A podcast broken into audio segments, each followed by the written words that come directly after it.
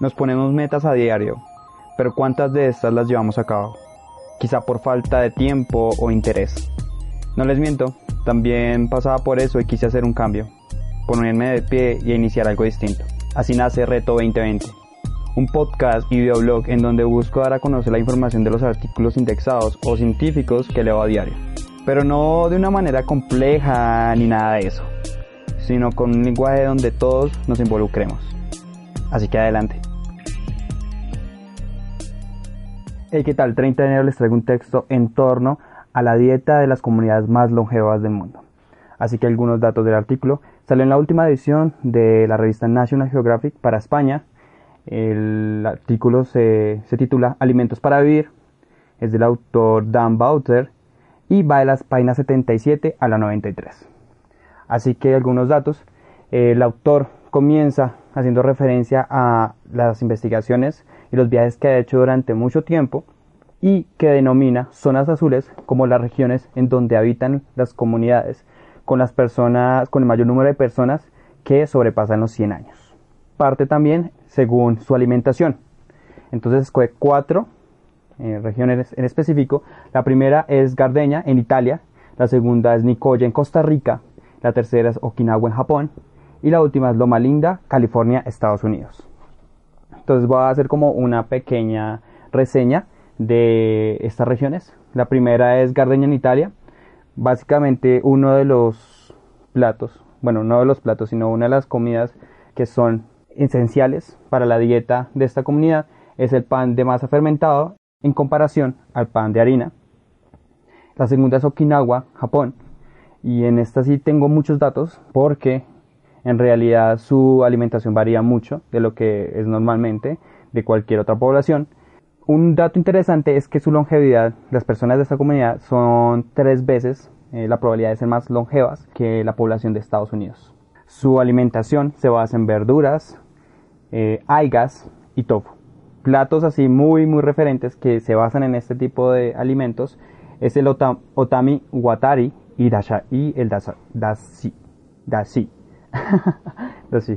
También una de las investigaciones que han hecho es que su alimentación reduce las probabilidades de tener cáncer o también de sufrir de enfermedades cardiovasculares. La tercera es Nicoya, Costa Rica, eh, debido a que es una de las ciudades, son periféricas, eh, pues el tema de alimentación se basa en frutas y también en mucho de lo que se cosecha en la región.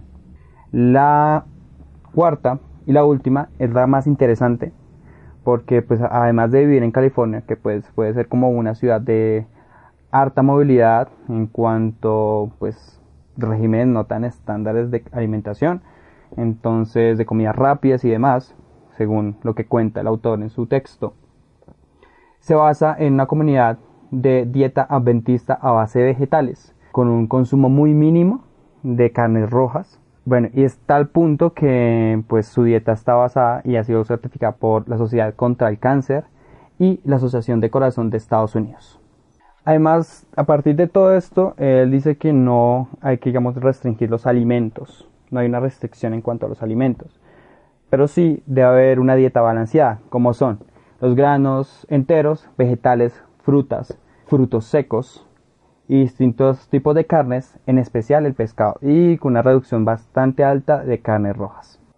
Tres aspectos o conclusiones las, por las que él opta y nos da el consejo de seguir este tipo de dieta es no solo mejora nuestra condición y nuestra salud, sino también ayuda al planeta porque son millones y millones de litros que se gastan anualmente para la producción de carnes rojas, por ejemplo, y también de los granos enteros que sirven para la alimentación de las reses. Otro de los puntos es que no, uno no debe optar por una dieta en específico, sino que cada persona debe adaptarse como mejor sus necesidades y también su entorno. Por ejemplo, yo vivo en Bogotá es una ciudad central sin embargo, estamos muy alejados de las costas, por eso en mi ciudad es muy difícil poder consumir pescado por el alto costo o toda la comida de mar, en comparación a las otras regiones, que es bastante económico. Además de esto, y me parece muy muy chévere, es que mm, no solo el tema de la dieta es importante, sino que él comprobó en estas regiones